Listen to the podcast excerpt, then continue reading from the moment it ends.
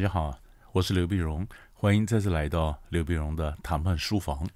那这一集我想谈一下最近很多人问到那个问题，就是如何跟老板去谈他的升迁啊。所以 promotion，promotion 的升迁呢，当然是我希望位置能够更高，我希望，嗯，当然 因为位置高，所以有更多的钱，对不对？而且很重要的一点就是，我可能到这家公司里面，我有我一个生生涯规划。那生涯规划呢？嗯，我当然希望几岁能够做到什么位置，几岁能够做到什么位置。我希望能够看到我自己人生前进的一个阶梯，我可以往上爬。那我总不希望说在一个公司里面不进不退啊，吃不饱饿不死的，呃，原地踏步嘛，是不是？好，那我怎么跟老板去谈我的一个升迁呢？首先，第一个，你必须证明你的能力啊，你要证明你的能力。那证明能力，你老板如果不，他不会无缘无故给你一个大的项目或大的大的一个预算高的位置。你要证明的能力，证明的能力呢？比如说，我今天在公司里面，我希望老板能够把项目 A 给我做，可是项目 A 呢需要很多的人，还需要花很多的钱，老板不见得信任我，我也没有过去实际的业绩来表现啊。所以这过去我在谈判课也举过这个例子。那我们常讲“登高必自卑，行远必自耳”嘛。你要往高处爬，你要从低的地方开始往下走；你要到远的地方，你从近的地方往往前走，对不对？所以我要做项目 A，我可能跟老板说，我要做先做项目 B。项目 B 呢，它又去比较少的钱，它就要比较少的人，那么比较容易操作。那我当然也从项目 B 上，我必须要成功。啊，可能我在时间上比老板预期的要快啊，我可能成功展现我的能力，老板慢慢开始放心了，他开始可以给我更多的钱、更多的人，或者我底下有更多的人想象靠过来，这所谓的吸铁石一样的磁石效应嘛。靠过来以后，项目项目 B 做了以后，我做项目 C，项目 C 呢，嗯，他可能更多的人要更多的钱，但是我也成功了啊，我也成功了，成功了，那老板开始放心了。这时候我在跟老板讲说，能不能叫我让我去做项目 A，就是我要的是 A，我谈的是 B，对吧？逐渐累积，呃，所以我们在对内对外谈判，我们都讲，所有的谈判的大 yes 都是从小 yes 开始累积的，yes yes 让他点头点头点头，对吧？他慢慢点头同意我同意我同意我，到最后当然就是点头如捣蒜嘛，嗯，慢慢慢的就就就进去了。好了，所以这就首先你要证明你的能力，然后第二从我这边讲，然后第二个呢从老板那方想，如果他给我加薪或者他给我做任何的升迁，那别人会不会有样学样呢？是不是？我们在谈判时候很重要的一点就是如何减少对方让步所付出的成本，减少他让步所付出的成本，就让他敢输。那从老板端来看呢，他不是不给我加薪，或者他不是不升迁，他怕这样子如果不公平的话呢，那么造引起一个混乱，或者说呃别人有样学样啊，呃他将无法招架。那有的老板呢，或者中间的主管呢，他不愿意担这个责任啊，想算了，这个多一事不如少一事哈。所以我们想跟老板讲说，你为什么能加薪给我，或者是要升我，但是别人不会有样学样。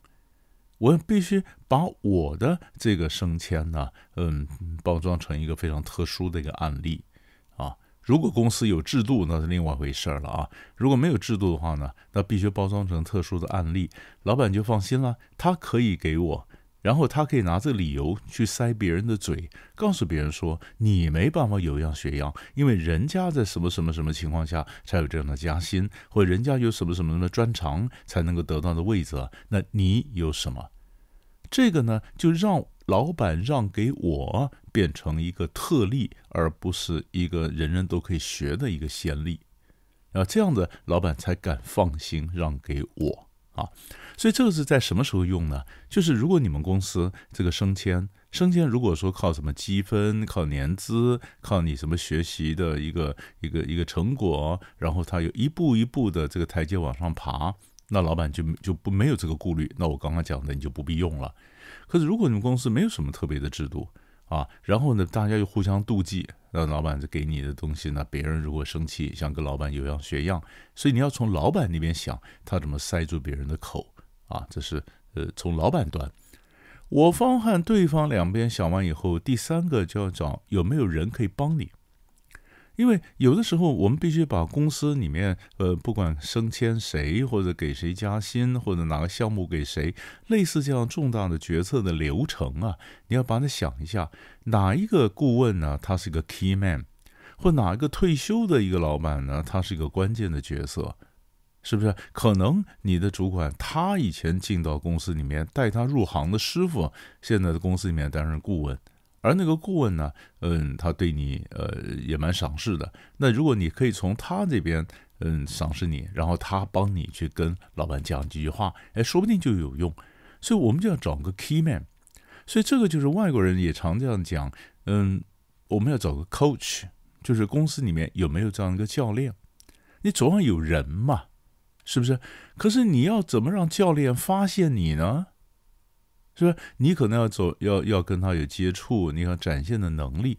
这时候就是我们自己要拿捏一个分寸了。拿捏一个分寸就是，嗯，很多时候他是呃一个你常常你可能要表现，在表现就不能让人讨厌，那么以前嗯有个主管就跟我讲说，哎，他为什么升某某人做一个老板呢？讲他为什么升谁做他底下的高管呢？还跟我讲，他说你是不是觉得因为他很爱现。可是呢，爱现而不讨厌，爱现的人多半都讨厌，但是爱现而不讨厌，这蛮有本事的，是不是哈？所以这个就是你要找到一个贵人，懂吗？升迁呐，什么好的位置，你都得找到一个贵人，一个 key man，或者就外国人讲的一个 coach，然后从这个教练，从这个关键人物，他帮你，然后让你扶你上马。是有没有这样的一个人啊？这是第三个，就是从我方、对方、第三方，我们三个点来看了。第四个，你要看你们公司的权力环境啊，因为所有的人的关系，它不是在一个真空里面进行，但你必须考虑权力环境。权力环境是什么呢？以前我一个学生就有这样的一个，呃，就碰遇到这样的一个遭遇。他的公司里面是个新创，那这个新创公司里面呢，三个老板，就三个人合伙。三人合伙，那么他我学生加入以后，他是二老板的人，二老板的人，那当然呢。可是公司里面二老板呢，嗯，他可能负他可能他的人在很多管理层里面都是他的人，对不对？那那大老板三老板可能看了就觉得失去了平衡，所以他们就觉得哪个人的老板哪个人不能太多，因为这样失去了平衡。那你今天希望能够呃，你有有这个升迁，你看上那个位置。那不好意思啊，那个位置是三老板的地盘。那三老板他在公司里面权力运作、权力架构，他维持平衡。那他的地盘，他怎么可能拱手让给二老板的人呢？所以也就是说，在公司里面的这种权力结构里面，你是没有机会的。你没有机会嘛？是不是？那有的时候，那可能我们想说没有机会，那也许我就要我就走了嘛。良禽择木而栖，也许这个结构不是我喜欢的。是吧？那你可能就走。那如果你不想走，你觉得公司的公氛围基本上还不错，他们发展东西前景还不错，那你就必须了解公司的权力结构。那因为有的走走，还有结果后来我的学生下场是什么呢？因为二老板后来拆伙了，二老板走了，他是二老板的人。二老板走了，他也跟着，那三老板就接收了，接收了。那本来二老板是负责研发的，三老板负责业务啊。那三老板就说：“那你是研发长，那你现在做 sales。”那我一个学生做 R D 的，他是说他没没办法做 sales，他也不会啊。那他就说：“算了算了，那那那就走了，是不是？”所以你要考虑公司的权力结构，懂吗？那最后一点呢，我们就要看这个位置啊。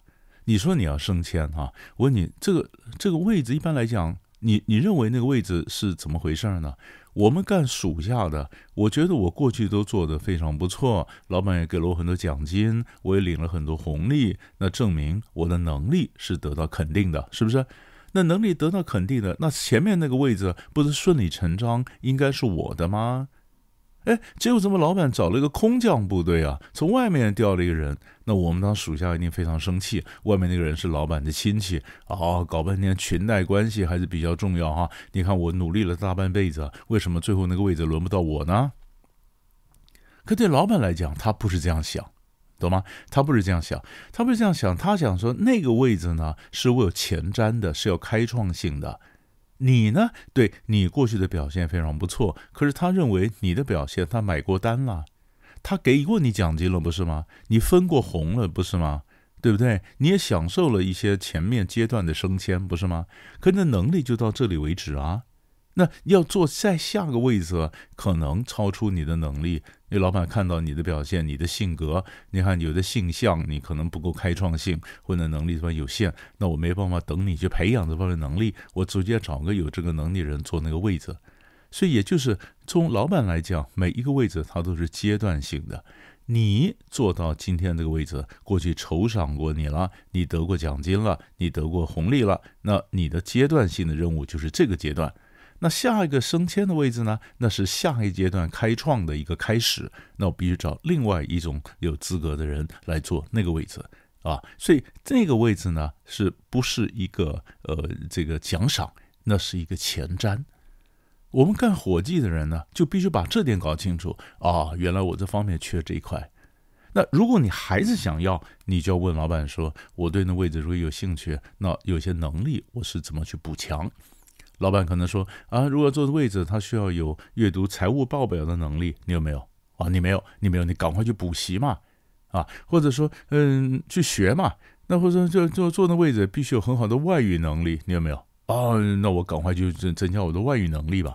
我要让自己做好准备，迎接下一阶段的任务。你不要以为今天这个阶段累积以后，我就自然可以升迁到那个位置，所以这个也是我们心里要有的，呃，心里有个数啊，心里有个底。所以我们就从五个点来看，就是从我方怎么增强，老板方怎么减少他让步的成本，然后从第三方怎么帮我去讲话啊，然后在公司里面水平的来看，那就是看公司里面的权力环境。然后呢，垂直的来看，那就是看公司里面升迁每个阶段、每个位置它的什么样的阶段性任务。你把这种嗯，我方、对方、他方、水平、垂直这五个点都能够搞清楚，你才能够去计划你怎么跟老板要求升迁呢？那至于我们以前讲说，或者很多人讲说啊，跟老板讲话，你要看他心情好的时候，你不要心情不好的时候提个升迁加薪，他当一脚把你踢出来了，对不对？那这个都属于战术面、操作面的这个细节的部分，这些东西比较小。我想我不讲，大家也会。但是重要的是我从结构面带你看五个点，给大家做个参考。那我们今天就谈到这里，我们下一集再见。